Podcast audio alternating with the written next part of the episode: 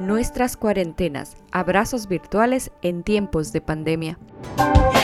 Este podcast es una serie de conversaciones, chats, entrevistas, diálogo, donde nos conectamos virtualmente contigo, con gente de diferentes partes del mundo, para conocer cómo ven las acciones de los gobiernos de sus países y cómo las personas viven personalmente estos tiempos donde la pandemia del COVID-19 se ha apoderado del mundo.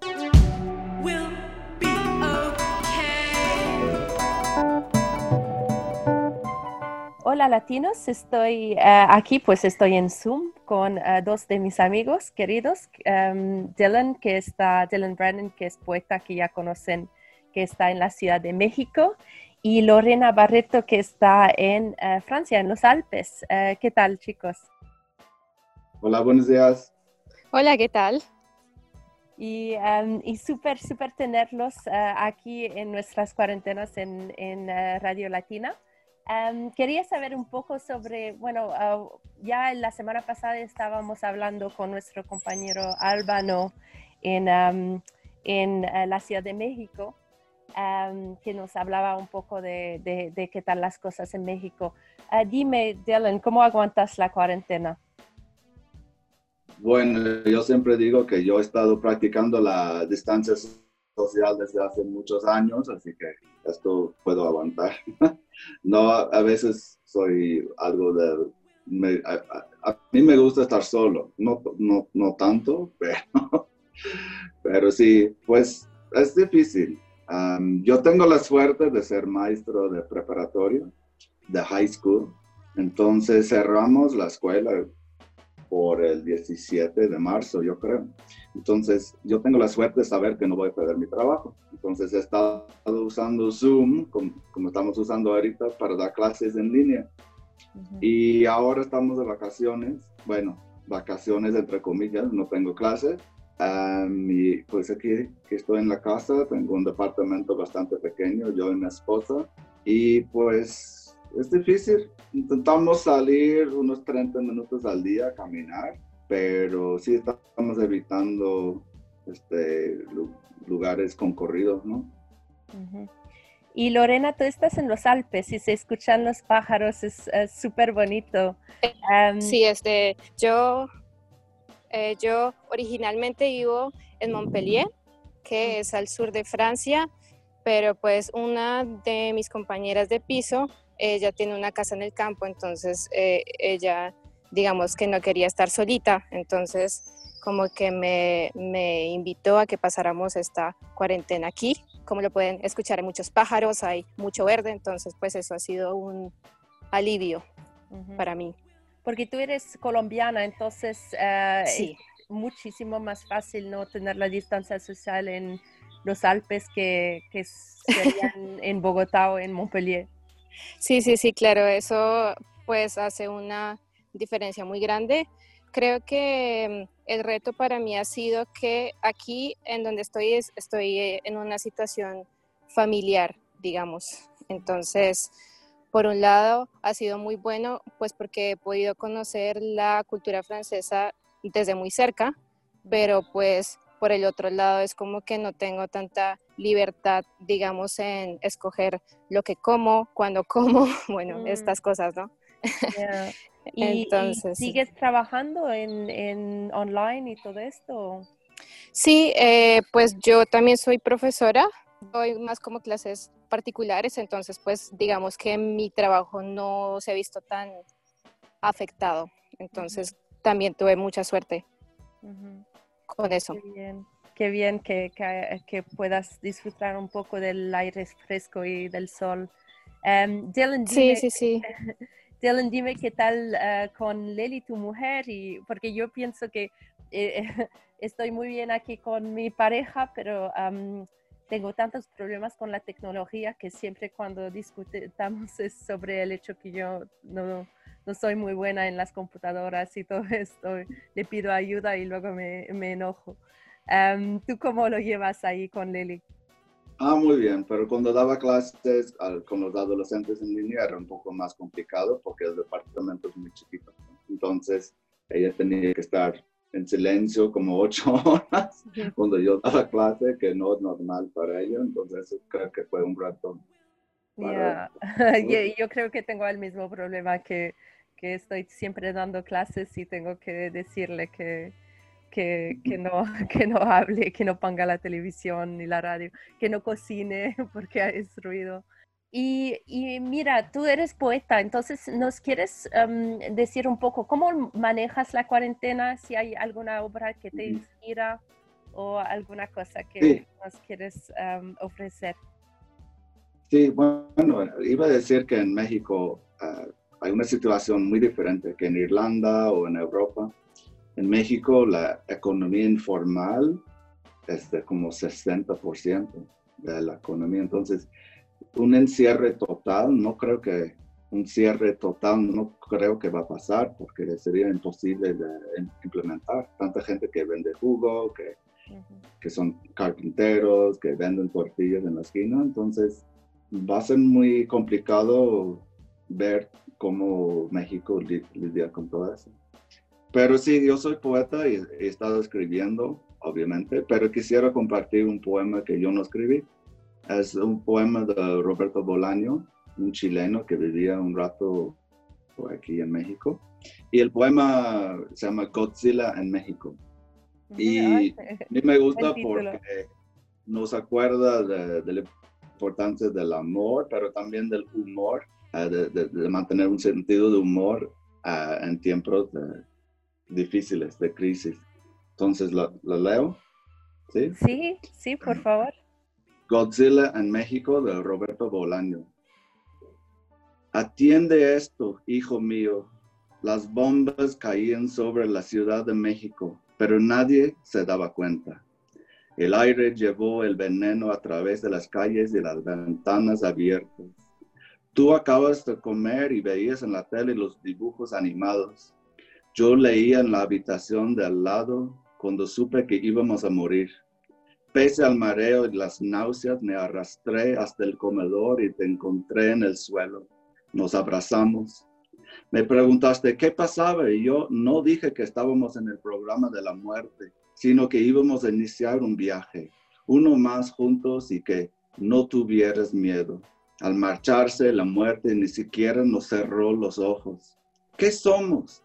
Me preguntaste una semana o un año después. Hormigas, abejas, cifras equivocadas en la gran sopa podrida del azar. Somos seres humanos, hijo mío, casi pájaros, héroes públicos y secretos. Qué bonito. Eh, qué bonito, qué bonito. Y qué buen título. Lo tienes que mandar también para que lo pongamos en la página, uh, que sea un link o el poema entero. Lorena, tú tienes mucho amor para la Ciudad de México también. Tú, sí. bastante rato, ¿no? sí, yo este, estuve en México un mes.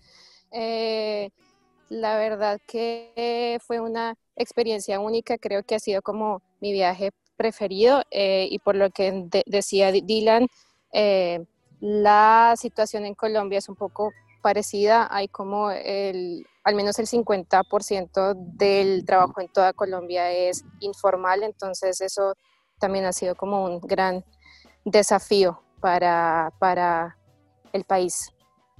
Lo imagino, sí. Es, es, es muy raro ver el paro así en, en, ciudades que están tan lejos de donde empezó el virus y, y luego en Europa y ahora América Latina es como una onda muy rara y muy rápida. Sí, sí, sí, exactamente. Es muy fácil decir a la gente, quédate en casa.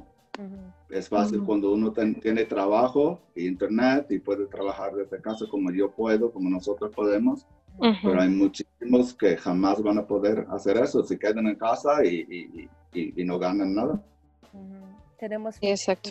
y no pueden comer. privilegio. Em, sí, exacto. Creo que somos uno de los privilegiados. Perdón, interrumpí.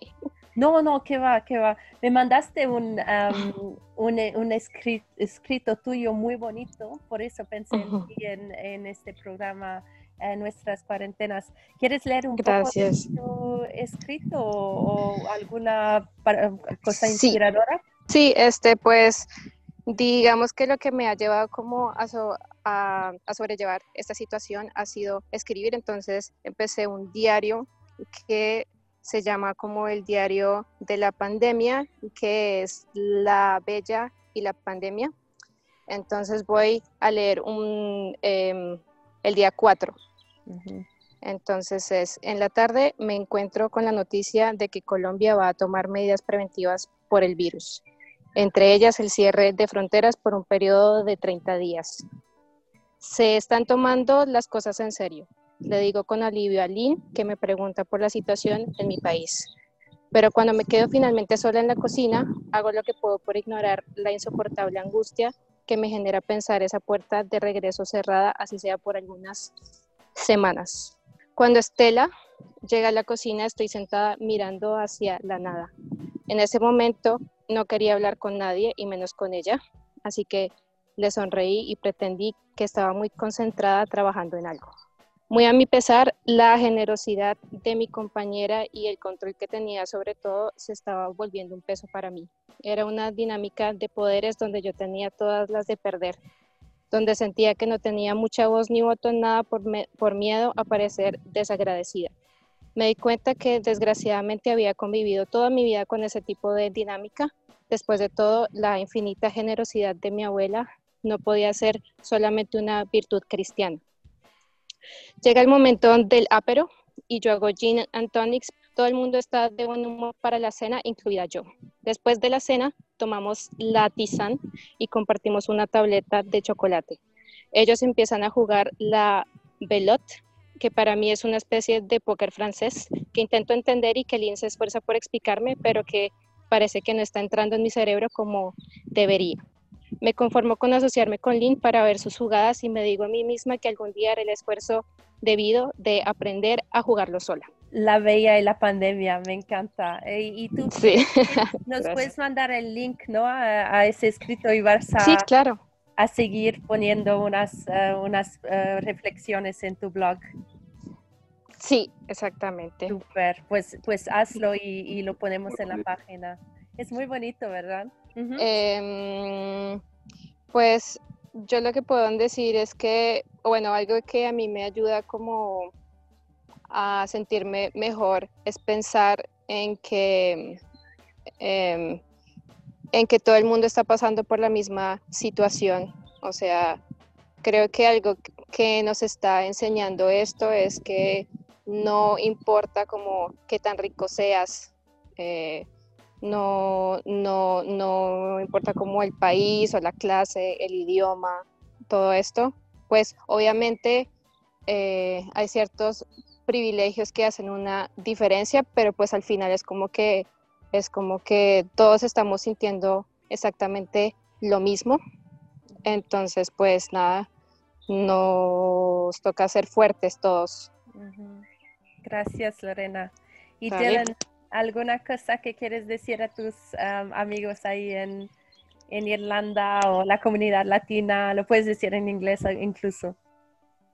Pues nada más que aprovechen que, lo que tienen, los que tienen jardín, que aprovechen el jardín, que tienen familia, que usen, que se ponen en contacto con amigos, o sea, que aprovechen el tiempo, si tienen tiempo, para para hablar con la gente y acordar que todos estamos en la misma situación. Cuando uno se estresa, obviamente hay que recordar que todos estamos un poco estresados y, y pues ayudar, el apoyo mutuo, simplemente sería un mensaje, ¿no?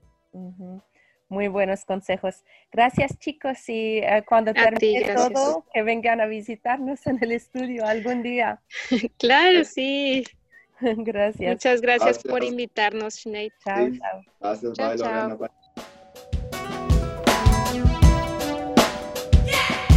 Nuestras cuarentenas, abrazos virtuales en tiempos de pandemia.